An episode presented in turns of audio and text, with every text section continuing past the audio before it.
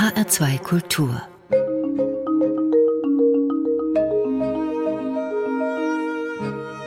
Doppelkopf. Heute am Tisch mit dem Jazzgitarristen Jo Armbros, Gastgeber ist Eckhard Rölke. Wenn ein Musiker im schwäbischen Böblingen geboren wurde und in New York studiert hat, wenn er unter anderem mit so unterschiedlichen Künstlerinnen und Künstlern wie Helen Schneider, Cat Stevens und Giora Fedmann zusammengearbeitet hat, ja dann ist der Musiker in einer Klangwelt unterwegs, die weit und breit ist, die nah und fern ist, die aus vielen Begegnungen und Anregungen zusammengesetzt ist. Diese Welt von Jo Ambros werden wir ein wenig kennenlernen, musikalisch und im Gespräch. Der Interpret, der Komponist, der Arrangeur, Herr Ambros, schönen guten Tag. Hallo, ich freue mich sehr, hier sein zu dürfen. Springen wir doch gleich mitten rein in Ihr aktuelles Album. Bread and Roses heißt es. Sie haben neun Revolutionslieder eingespielt, von den Moorsoldaten über We Shall Overcome bis zur internationalen. Ist denn unsere Zeit so sehr im Umbruch, dass diese alten politischen Lieder plötzlich wieder ganz aktuell sind? Nee, die bleiben schon alt. Aber der Ausgangspunkt dieser Beschäftigung war, dass ich mich gefragt habe, wo denn heute das politische Lied ist. Und was denn die politischen Songs und Sounds aus dem Jahr 2021 sind. Und die habe ich jetzt nicht so schnell gefunden. Und dann dachte ich, suche ich mal in der Vergangenheit, was es da so gibt. Und die Vergangenheit, die sagt uns dann natürlich auch heute was. Die ist noch lebendig. Die ist lebendig und vor allem sind es wunderbare Lieder. Das war auch mein Ausgangspunkt, dass ich nach Musik gesucht habe, die auch ohne den Text funktioniert oder mich hat beschäftigt, was passiert, wenn man den Text weglässt bei diesen Liedern. Bread and Roses ist der Titel der CD, Brot und Rosen. Das bezieht sich auf eine Rede der New Yorker Gewerkschafterin Rose Schneiderman. Eine Rede, die sie 1911 gehalten hat. In welchem politischen und auch in welchem sozialen Kontext ähm, hat das denn stattgefunden, dieses Gespräch oder diese Rede? Das war sogar ein Gedicht, was danach vertont wurde. Und meines Wissens war ein Streik in einer Textilfabrik. Die Streikenden, hauptsächlich Frauen und Kinder, wurden eingeschlossen, um den Streik zu brechen. Dann ist ein Feuer ausgebrochen in der Fabrik und naja, das kann man sich dann vorstellen, was passierte. Und dann ist eben dieses Gedicht und der Brad and Roses Streik einfach in die Geschichte eingegangen. Es wurde ein Lied daraus, was dann sowohl in der Frauenbewegung als auch generell in der Gewerkschaftsbewegung gesungen wurde genau, bis heute ist es einfach immer noch ein präsentes Lied in bestimmten Kreisen. Mhm. Wenn Sie, Herr Ambros, ein Album mit Revolutionsliedern aufnehmen, dann ist das ja auch sowas wie ein politisches Statement, würde Fall, ich ja. sagen. Ich als Musiker habe eine Aufgabe in der Gesellschaft, schreiben Sie im Booklet, vielleicht sogar eine Verpflichtung. Ist das so? Sie haben eine Aufgabe?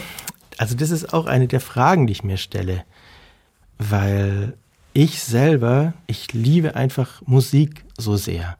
Und ich möchte das natürlich auch gerne machen und transportieren, nach außen geben und überlege aber oder überlegte, um was geht es da eigentlich bei dieser Musik? Also ist das, das ist auch, Sie haben das jetzt gerade als einen, einen, Satz mit einem Punkt dahinter formuliert. Ich hatte das in dem als Frage, als Frage mhm. genau formuliert, weil ich mir nicht sicher bin.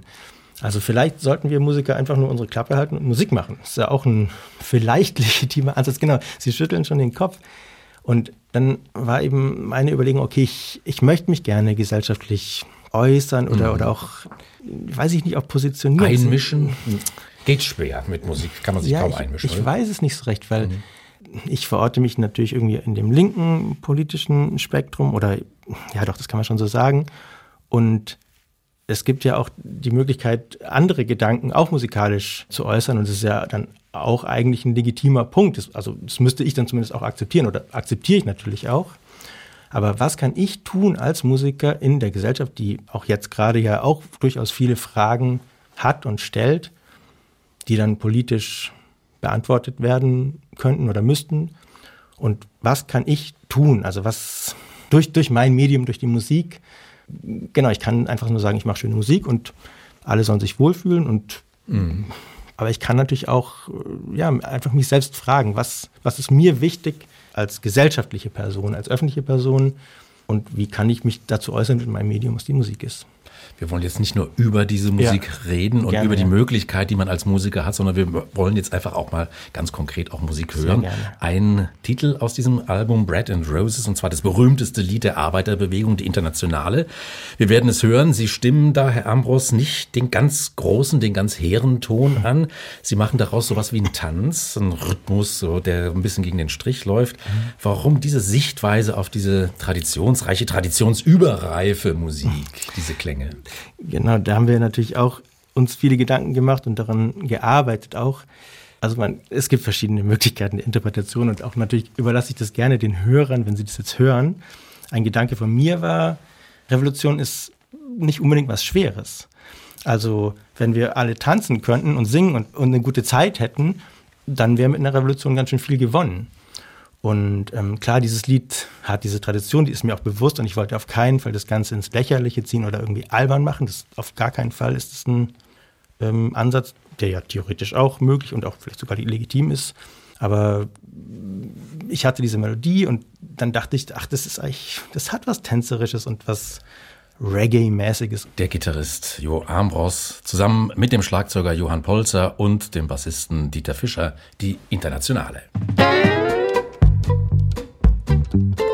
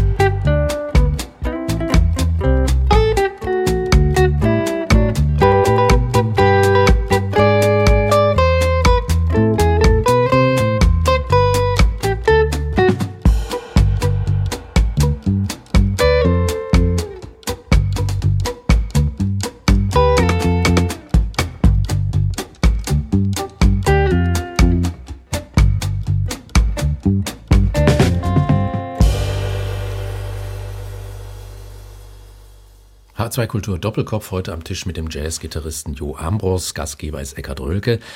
Wir haben gerade, Herr Ambros, Ihre Version der Internationalen gehört, diesem berühmtesten Lied der Arbeiterbewegung am Schlagzeug Johann Polzer und am Bass Dieter Fischer. Der Musikkritiker Florian Werner hat gesagt oder geschrieben auch, das klinge ein bisschen beschwingt, beschwipst, diese, dieses Lied. Was sagt uns das? Man kann also eine revolutionäre Botschaft auch tanzen? Hoffentlich. Ich fände es gut. War das von vornherein klar, dass da ein Tanzrhythmus dazu kommt? Ich habe mich tatsächlich ja bei all den Liedern von der Musik inspirieren lassen. Also der Text war nicht mein Hauptaugenmerk. Und diese Melodie, ich finde, die hat was Tänzerisches.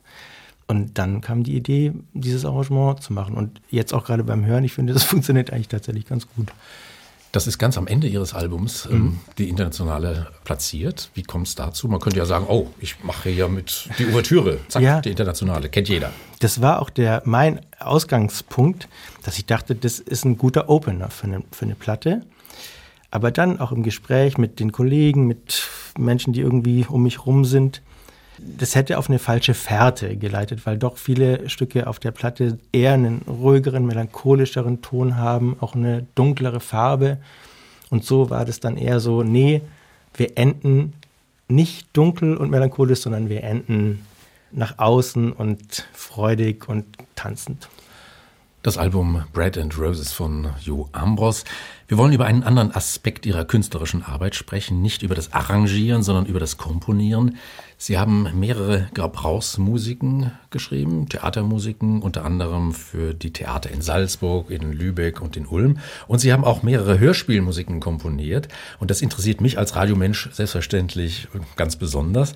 Zum Hörspiel Till zum Beispiel nach Daniel Kehlmann haben Sie die Klangwelt beigesteuert, die Geschichte von Till Eulenspiegel, der scharfzüngige Geschichtenerzähler, der Gaukler, der Schelm. Der historische Hintergrund bei Kehlmann, der Dreißigjährige Krieg 1618 bis 1648. Welche Herausforderung, Herr Ambros, war das denn für Sie, diese 400 Jahre musikalisch zu überbrücken, also die Hörerinnen und Hörer mitzunehmen in diese Welt hinüber? Tatsächlich ist genau das die Herausforderung, die Hörer mitzunehmen. Und ich habe das nicht alleine gemacht, das ist ganz wichtig. Das haben wir zu dritt gemacht mit Claudio Pontino und Oliver Potratz. Wir haben auch schon ein paar andere Sachen gemeinsam gemacht mit im Endeffekt sind wir ein akustisches Trio, Klarinette, Kontrabass, Gitarre.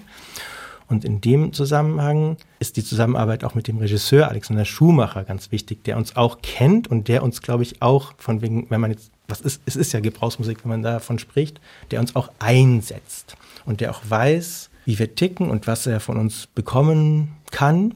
Meine Herangehensweise war, okay, wir haben elektronische Klänge, die auch, ja, dieses, diese, diese kriegerischen äh, Stimmungen, die es natürlich ganz viel gibt in dem Text, untermauern, unterstützen, verbildlichen und die sind wüst und dunkel und ja. Und auf der anderen Seite ist aber auch natürlich dieses Schelmische, eine musikantische Herangehensweise an das Hörspiel und an die Musik dafür. Und das zu verbinden oder beziehungsweise diese beiden Aspekte einfließen zu lassen. Das war so die, die Aufgabe und auch mhm. der Spaß auch daran. Also das Wüste, die Schlachtszenen, genau. die da ganz klar zu hören mhm. sind, da wabert es auch richtig mhm. und es gibt ein richtige Bedrohungsszenario, genau. musikalisch genau. auch unterstützt. Und dann auch das Schöne eigentlich. Mhm. Und das, ja, Liebliche weiß ich jetzt nicht, aber das Angenehme irgendwie, das, ja, Schelmische, Verschmitzte. Ja, auch, auch lieblich, das darf es auch sein, weil also dieser Klang von Klarinette, Kontrabass und Gitarre, der hat ja auch was Liebliches und der kann aber auch ganz schön böse sein. Und damit zu spielen, das ist für mich auch einfach persönlich, macht mir das große Freude, diese Dimensionen auszuloten, was man mit einer Instrumentierung machen kann. Und mit den Kollegen vor allem ist ja auch immer ganz wichtig, wer das dann macht und natürlich auch noch in welchem Kontext es dann passiert. Das heißt, die Kollegen, die, ja, die befruchten sich so ein bisschen gegenseitig. Also das ist ein, ein, Geben und Nehmen Unbedingt. und Reagieren. Unbedingt. Und wir haben auch dann, wir teilen es dann das war jetzt schon das zweite oder das war das erste von zwei Hörspielen, die wir gemacht haben. Wir teilen es dann auf in der Vorbesprechung oder in den Vorbesprechungen. Das sind ja relativ große Projekte gewesen, dass wir den Text durchgehen, auch mit dem Regisseur zusammen. Wer komponiert was? Wer kann sich was vorstellen? Wer hat welche Ideen? Wofür? Wo sind irgendwelche Stränge, die miteinander verwoben sind? Wie kann man das musikalisch steuern oder unterstützen? Mhm. Und die Musik, die geht dann, oder die Klänge, die gehen dann auch manchmal ins Geräuschhafte über. Also das Geräusch gehört ja. natürlich auch zu so einer Produktion ja. dazu. Und das kann man gar nicht manchmal ganz klar voneinander trennen. Nee. Und auch das interessiert mich sehr, weil jetzt, also mit einem akustischen Instrument, mit der akustischen Gitarre, da gibt es natürlich diese Möglichkeiten auch, aber vor allem mit der E-Gitarre und mit Effektgeräten und mit, ja, da kann man so viel Sachen machen, was weiß ich, dass man einen Topf auf die Seiten legt und die Gitarre mhm. rumdreht und dann äh, Reis reinrieseln lässt, dann das hört sich an wie, wie Regen zum Beispiel. Das ist dann natürlich auch, habe nicht ich erfunden, ist eher so Fred Frith, ein wunderbarer Kollege, von dem ich dann so Sachen abgeschaut habe. Aber da gibt es ganz viele Möglichkeiten und eben Claudia und Olli haben auch Effektgeräte und dann, ja. Bringt man das alles so zusammen. Sozusagen, genau. Sie haben, Herr Ambros, einen Ausschnitt aus diesem Till-Hörspiel mhm. nach ähm, Kehlmann mitgebracht, damit wir auch hören, wie das klingt, mhm. was Sie jetzt gerade so konkret auch beschrieben haben. Was ist das für ein Ausschnitt, was werden wir jetzt gleich hören? Wir hören eigentlich den Trailer dazu. Ich habe versucht, was mitzubringen, was wirklich in einem der halbstündigen ähm, Hörspiele passiert, aber das ist den Episoden. Den Episoden, genau. Das war mir nicht möglich, weil es einfach so verwoben ist mit dem Text und da was rauszunehmen, ist mir nicht gelungen. Aber den Trailer, den hören wir jetzt an und da ist einfach so eine, ein Überblick, was da alles passiert. Runter vom Seil! Ah, du widerlicher Ochsenarsch, der mit seiner eigenen Schwester schläft! Na warte, Bürschchen! Du bist ein Mädchen. Und das Mädchen haut dich gleich! Deinen Vater, den würde ich gern kennenlernen. Mhm. Wie heißt du? Till. Von Daniel Kehlmann. Hörspielbearbeitung und Regie Alexander Schumacher. Von Doda verbrachte viele Tage in der Bibliothek, versunken in ein Buch des weltweisen Athanasius Kircher.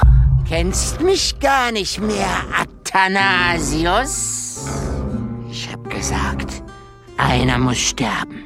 Der am kränksten ist, den weide ich aus. Es war ein Fehler, die böhmische Krone anzunehmen.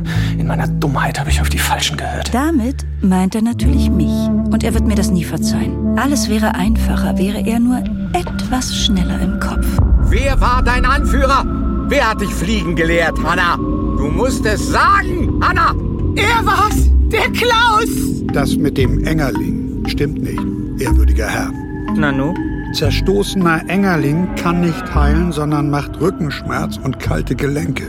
Ist mein Vater tot? Junge, wenn einer am Galgen hängt, was soll er denn sonst sein? Natürlich ist er tot. Und ich dachte, ihr seid ins Reich gekommen für Gott und die Sache des Glaubens. Du, ich pfeif dir gleich eine! Was glaubst du denn, du Maus, du, du Steinchen, Na? du, du Forelle? Du wirst nie mehr Haupt von irgendwas.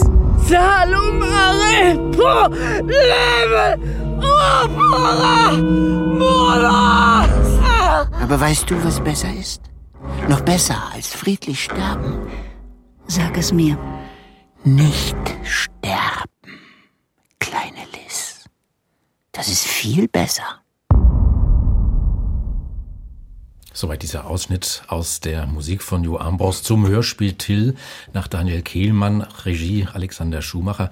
Herr Ambros, wir haben es gehört, da kam musikalisch ziemlich viel vor. Also auch diese alten Klänge, diese alten Harmonien, die uns gleich in diese Zeit zurückbringen, aber dann ganz moderne ähm, Spieltechniken auch, Glissandi genau. und, und, und, Effekte einfach, ja. Klang, Instrumentaleffekte. Ja, mit den Instrumenten, die wir zur Verfügung hatten, einfach so das ausloten, was geht. Müssen Sie da lange basteln oder kommt da manches auch ganz spontan, wenn Sie im Studio sitzen, diese Atmosphäre schnuppern und diese Klänge hören, also die Stimmen hören und die Atmosphäre hören? Ich würde sagen, und das ist auch wiederum, was mir, ja, was ich ganz schön finde in der Konstellation. Wir haben natürlich so ein Repertoire an, an unseren Techniken oder an unseren, auch was wir selber für Musik kennen und mögen. Und wir haben auch mittlerweile alle so einen Erfahrungsschatz gewonnen im, in der Zusammenarbeit mit Text, ich, was ich auch total gerne mache.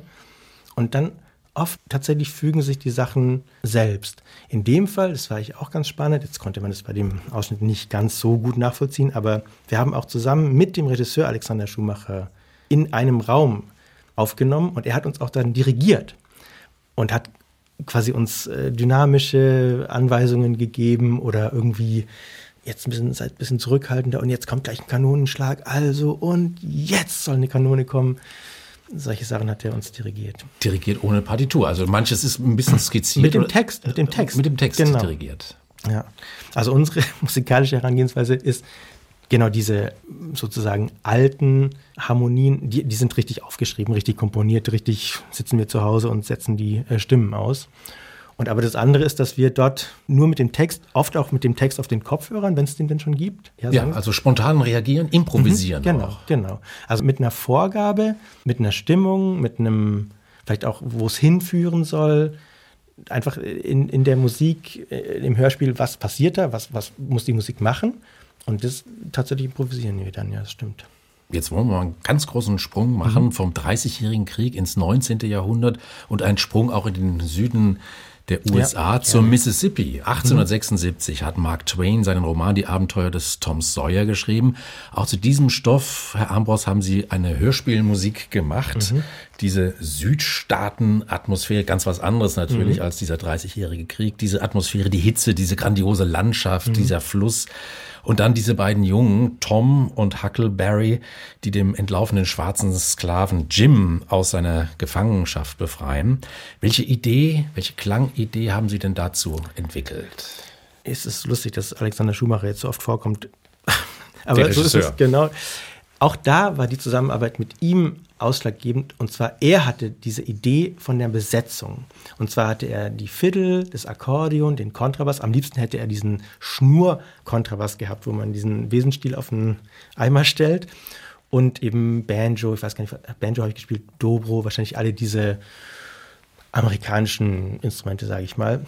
Und dann, genau, lag es an mir. Ich war sozusagen federführend, aber auch da haben wir wieder ganz viel gemeinsam gemacht und auch wieder verteilt, wer bringt was mit an, an Kompositionen. Und genau, das Thema war gesetzt. Jeder hat auch eine Vorstellung von diesen Südstaaten. Und es ist eigentlich auch wieder sehr spannend, was dann passiert musikalisch, dass selbst, ich war noch nie selber in den Südstaaten, aber jeder hat ja irgendwie so ein Bild davon.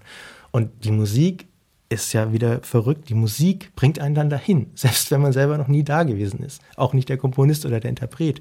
Aber durch diese Sprache der Musik ist es möglich, emotional an diesen Ort zu kommen. Man muss also keinen Whisky trinken, um in diese Stimmung zu kommen, sondern das reicht dann auch eine die entsprechende Musik, die, um, genau. diese, um, um, dieses Ambiente oder diese Atmosphäre ja. zu schaffen. Also wir haben keinen Whisky getrunken, das kann ich äh, sagen. Aber es hilft bestimmt auch. Aber genau, für uns war es nur die Musik, die uns dann dahin gebracht hat. Dann wollen wir uns doch jetzt auch nochmal einen Ausschnitt aus diesem Hörspiel anhören. Also Huckleberry Finn, Tom Sawyer und Huckleberry Finn mit der Musik von Jo Ambros. Und das Ganze spielt jetzt diese Szene, die wir hören, die spielt auf dem Fluss, auf dem Mississippi, auf einem Floß. Und auf diesem Floß unterwegs sind der Erzähler Huckleberry und der entlaufene schwarze Sklave Jim.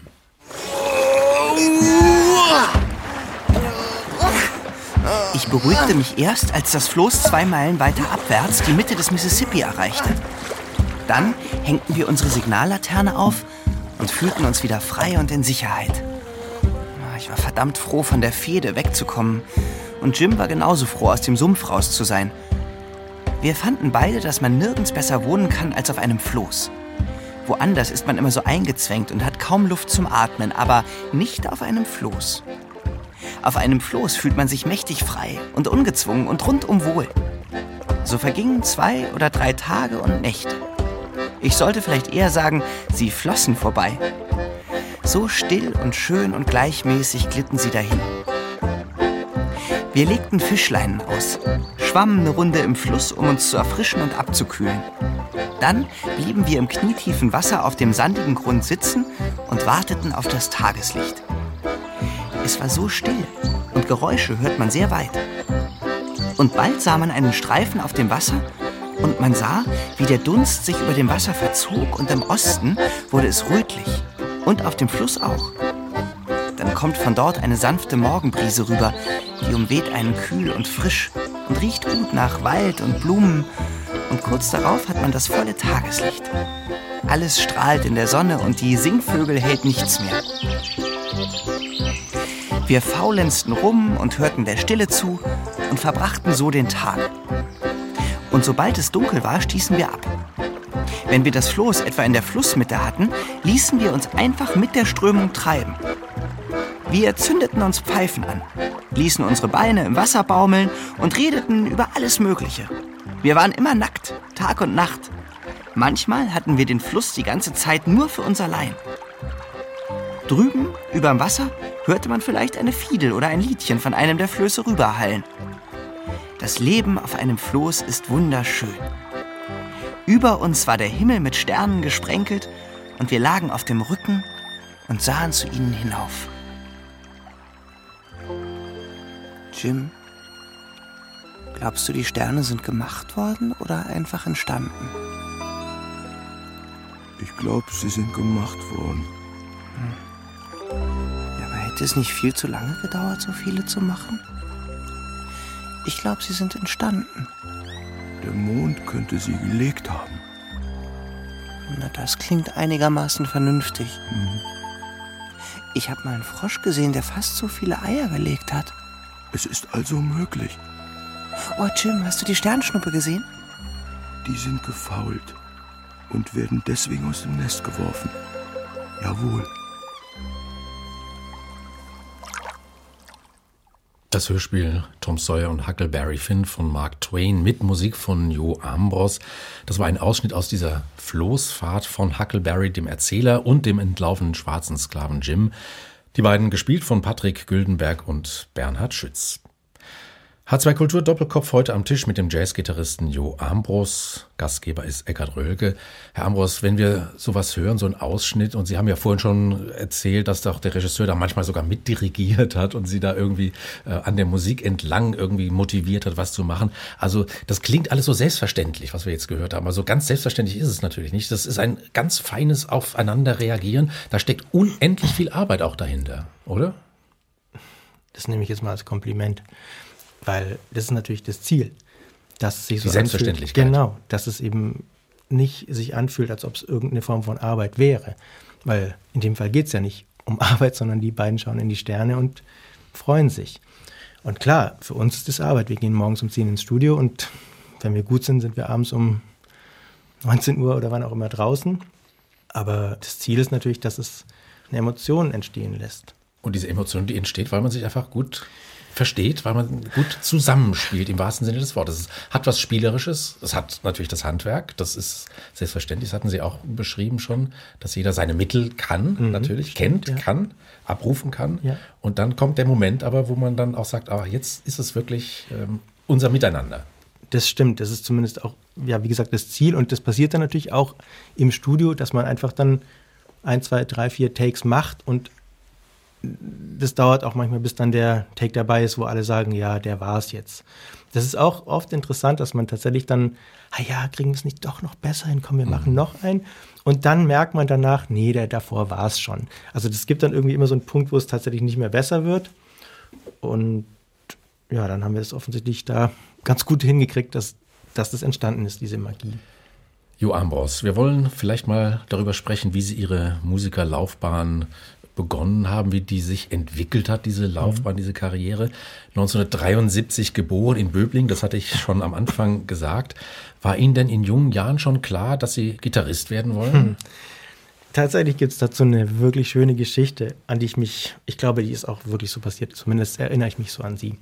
Und zwar in der Grundschule, also genau im Kindergarten, damals hieß es Kindergarten, da mussten wir immer äh, dienstags nachmittags Flöten. Blockflöten. Blockflötenunterricht haben oder wie sagt man ja? Genießen. Genießen wollte ich nicht sagen, genau, weil. Hab ich gesagt. Genau, wir haben direkt gegenüber des Kindergartens gewohnt und ich habe aber immer Dienstagnachmittag natürlich meine Blocktüte vergessen. Und das konnte ich dann auch nicht, konnte ich auch nicht nochmal wiederholen, weil es ging dann irgendwie nicht. Also das war wirklich, das war keine Freude. Aber wir haben damals schon dann irgendwie so gespielt, dass wir eine Band sind und mit so quasi einer Lightshow und einer Bühne. Und das fand ich irgendwie richtig gut. Da habe ich dann auf einer Trommel durfte ich da spielen. Das hat mir Spaß gemacht. Und dann in der Grundschule gab es äh, eine Musiklehrerin, die hat uns eine Kassette vorgespielt und wir sollten sagen, welches Instrument uns am besten gefällt. Einfach so. Und ich weiß, dass mir Hawaii-Gitarre am besten gefallen hat. Und den Sound finde ich heute immer noch fantastisch und versuche das ja auch selber so ein bisschen zu machen oder dann eher mit der Pedal-Stil. Aber das hat glaube ich, dann dazu geführt, als meine Eltern gefragt haben, möchtest du ein Musikinstrument lernen, beziehungsweise das war sogar gegeben. Die Kinder, wir sind vier Kinder, jedes sollte einen Sport machen und ein Musikinstrument lernen, wir durften uns aber aussuchen, was.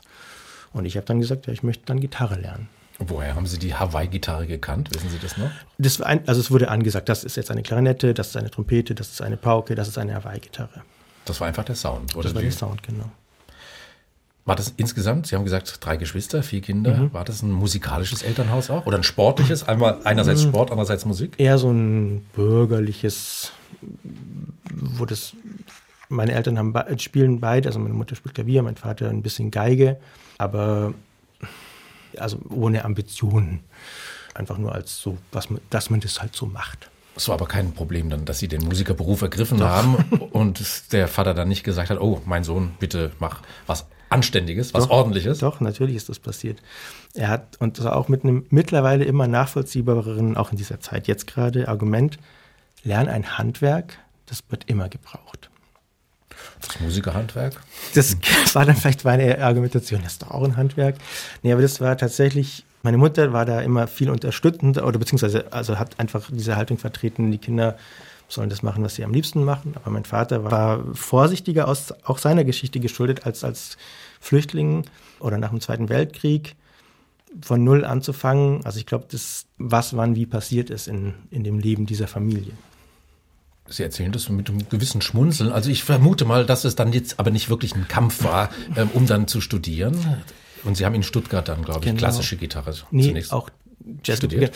Also okay, wo, wie fange ich an? Ähm, tatsächlich ist mein Vater mittlerweile ist er, glaube ich, äh, extrem stolz auf mich und erzählt mir immer nur, ah, ich habe ja wieder diesen Zeitungsartikel und ja, schick mir bitte den noch, dann tue ich den wieder in den Ordner. Also ich vermute, man hat einen relativ großen Ordner, einen größeren als ich selber. Genau, aber was ich dann gemacht habe, ist in Stuttgart, und ich habe, man macht da ja so einen, so einen Tourismus, oder damals, ich glaube es heute auch immer noch so, dass man an vielen Hochschulen vorspielt, in der Hoffnung, irgendwie wo genommen zu werden. Tatsächlich wurde ich dann an allen, an denen ich vorgespielt habe, genommen und habe erst in, in Würzburg eine Weile studiert und dann war ich in Stuttgart. Dann war ich auch noch in den USA. Ja, genau. Und habe klassische Gitarre, da ich das als Kind gelernt hatte und mich das auch, ich das auch gerne mag, aber ich da nie richtig gut drin war, vielleicht auch, weil man das doch hauptsächlich alleine spielt und ich einfach so gerne mit anderen Menschen zusammen musiziere. Deswegen war dann der Studiengang hieß damals Jazz und Popularmusik. Und dann natürlich auch, das hatten Sie eben gesagt schon, der Schritt auch in die USA zu gehen, nach New York. Ins, ja. Das ist das Zentrum. Das ist das Mekka, genau. Also, das Mekka. Doch, das würde ich schon auch immer noch so sagen. Da kommen einfach auch die Musiker her, die ich immer so, ja, fast schon vergöttert habe. Und die waren dann plötzlich tatsächlich auch zum Greifen zum nah. Beispiel?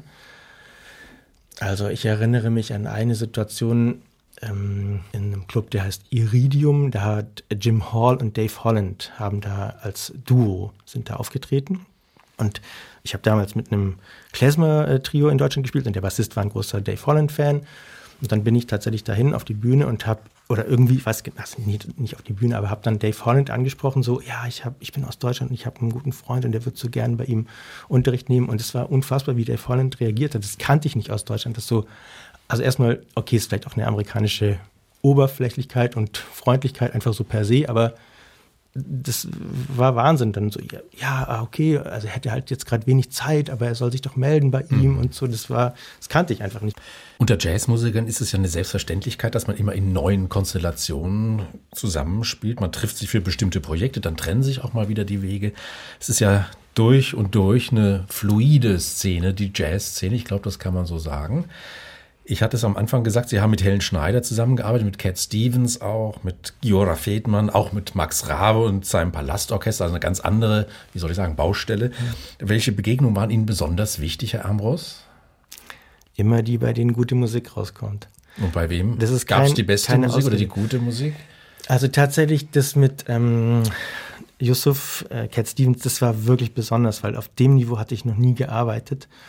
Und der hatte es war eine Telefonband, also der war in Berlin. Ich vermute mal, dass er, er was Geschäftliches regeln musste und hatte aber für den arabischen Frühling, der zu dieser Zeit dann gerade passierte, einen Song geschrieben und dachte irgendwie, ja, den nehme ich mit auf und mein Verlag soll mir einfach eine Band zusammenstellen und dann musste man sich da so schriftlich bewerben und dann tatsächlich wurde ich da eingeladen und wir waren aber eine Telefonband, also wir kannten uns zwar irgendwie über drei Ecken, aber die Band hatte noch nie miteinander gespielt.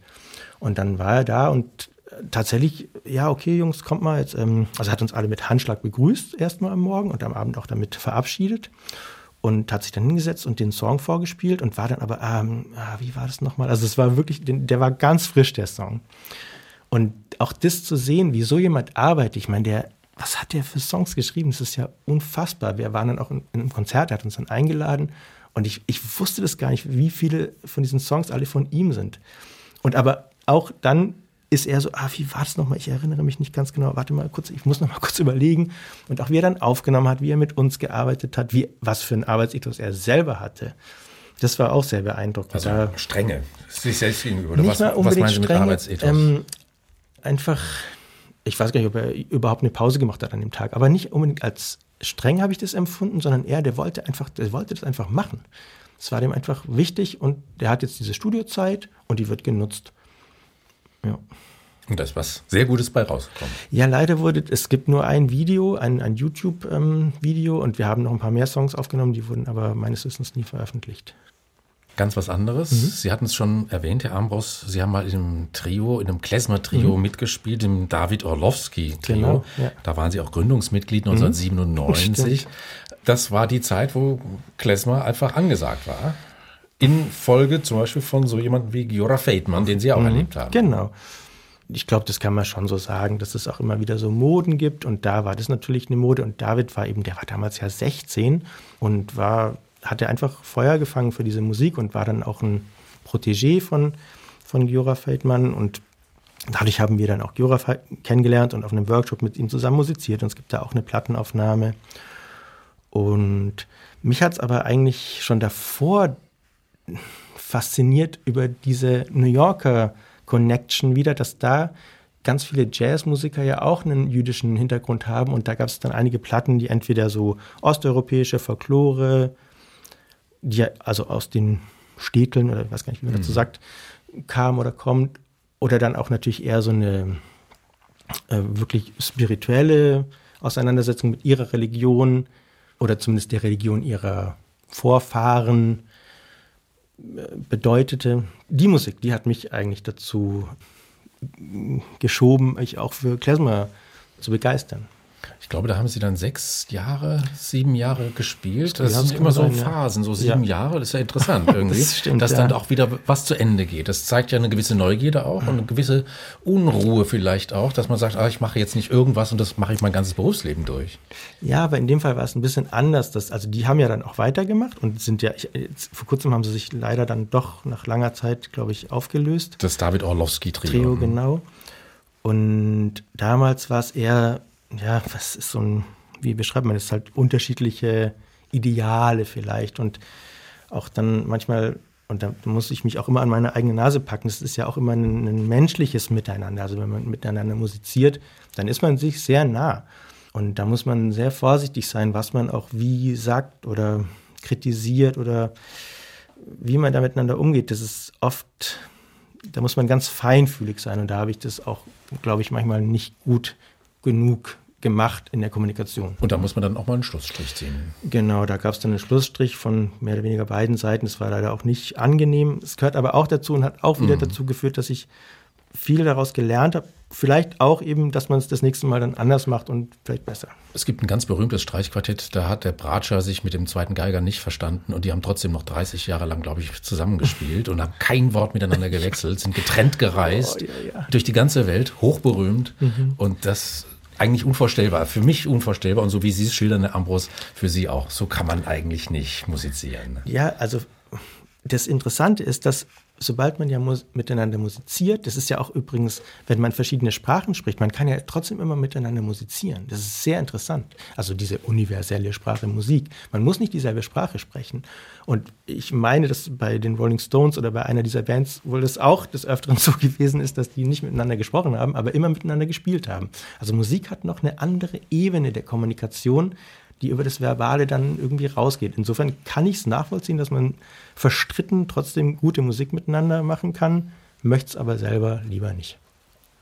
Als wir uns vor dieser Sendung über die Musik unterhalten haben, die Sie sich wünschen, da hat mich doch sehr überrascht, dass der Jazzgitarrist Jo Ambros auch ein Stück des Pianisten Sjatoslav Richter gewählt hat, und zwar das Präludium B-Moll Bachwerkeverzeichnis 867 aus dem wohltemperierten Klavier von Johann Sebastian Bach.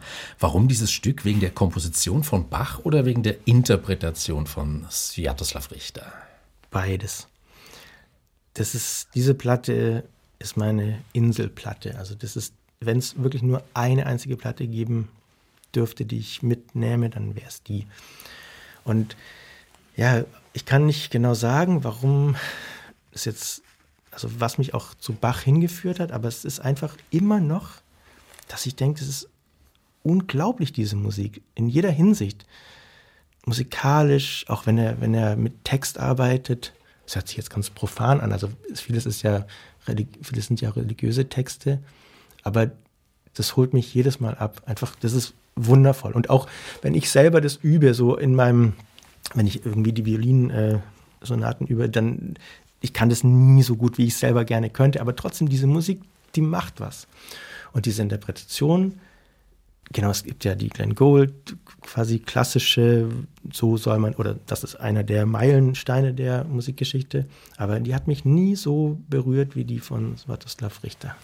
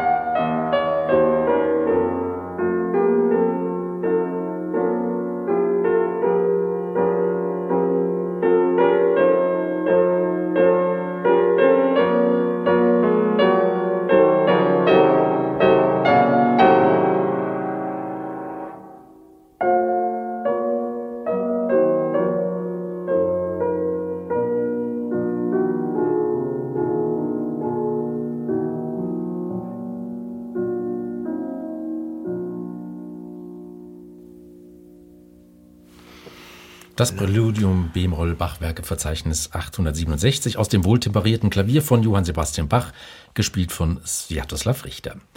H2 Kultur Doppelkopf heute am Tisch mit dem Jazzgitarristen Jo Ambros. Gastgeber ist Eckhard Rölke. Aktuelle Debatten drehen sich heute oft um Race und Gender und damit kommen wir jetzt nochmal zum Anfang unseres Gesprächs mhm. zurück ähm, auf die Frage der Politik und der politischen Musik. Also aktuelle Debatten, Race und Gender. Jetzt kommt auch immer mehr die Frage der Klassenzugehörigkeit in den mhm. Blick und zwar durch eine Textsammlung, die sich dieser Frage widmet, nämlich welche Rolle Armut und Milieus und Diskriminierung im Leben von Menschen spielen.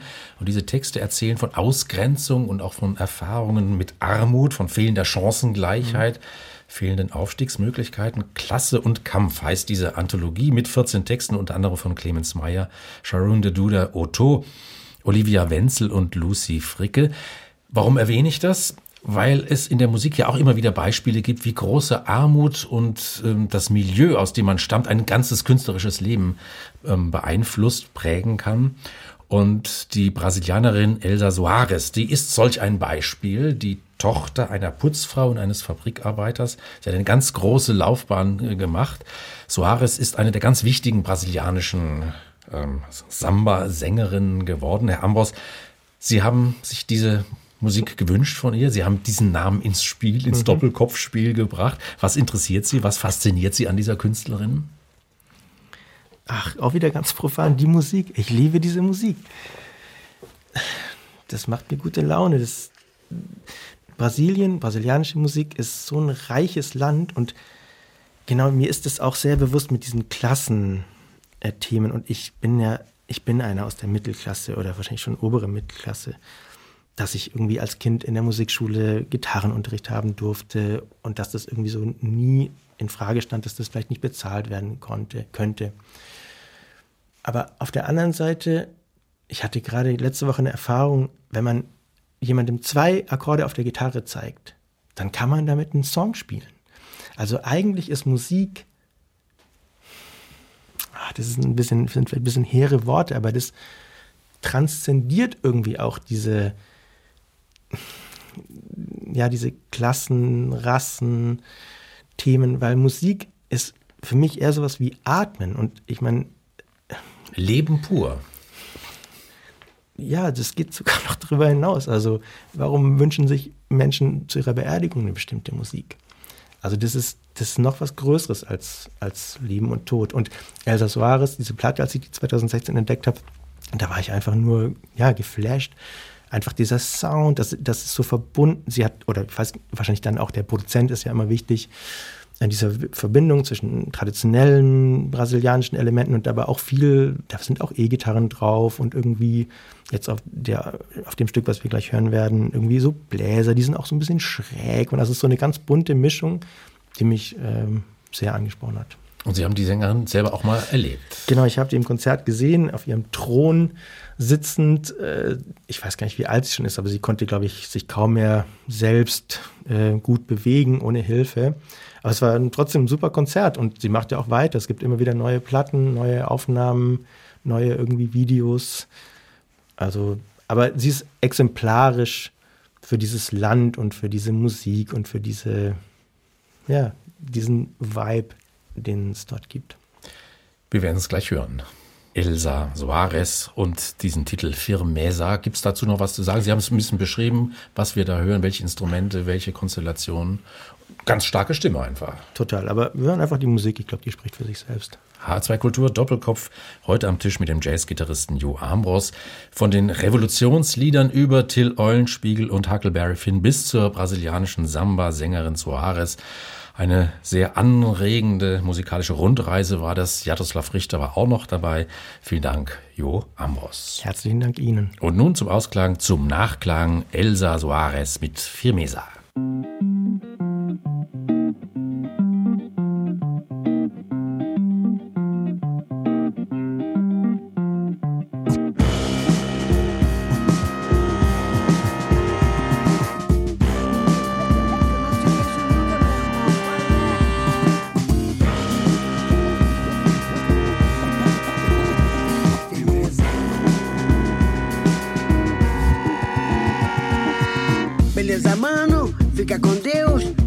A gente se tramba firmeza.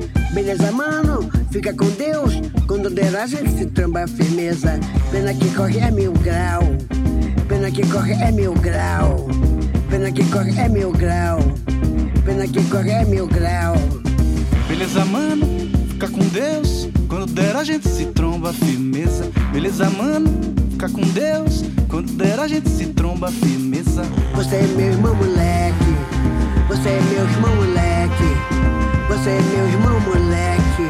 Você é meu irmão, moleque.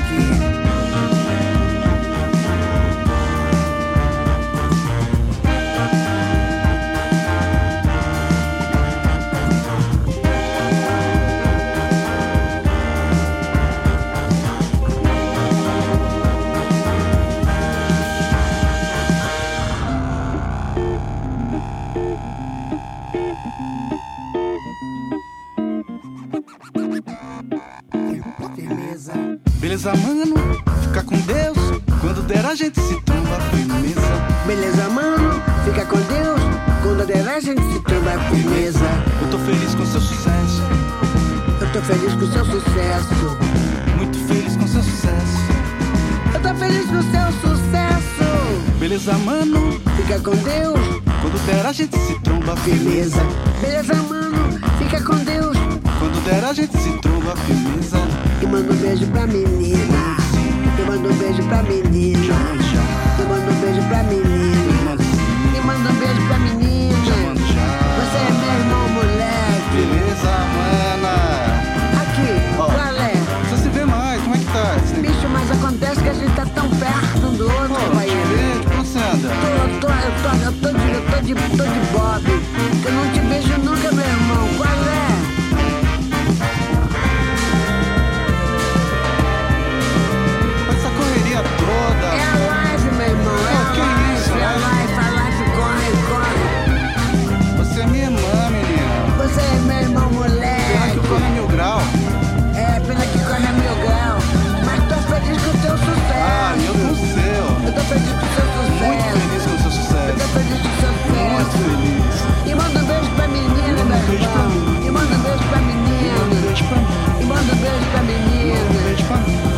feliz com teu sucesso.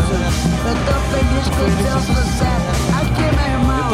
Você é meu irmão, moleque. Você é meu irmão, moleque. É Pô, bicho, você é meu irmão, moleque. Você é meu irmão. Olha aqui. Eu tô feliz com seu sucesso, meu irmão.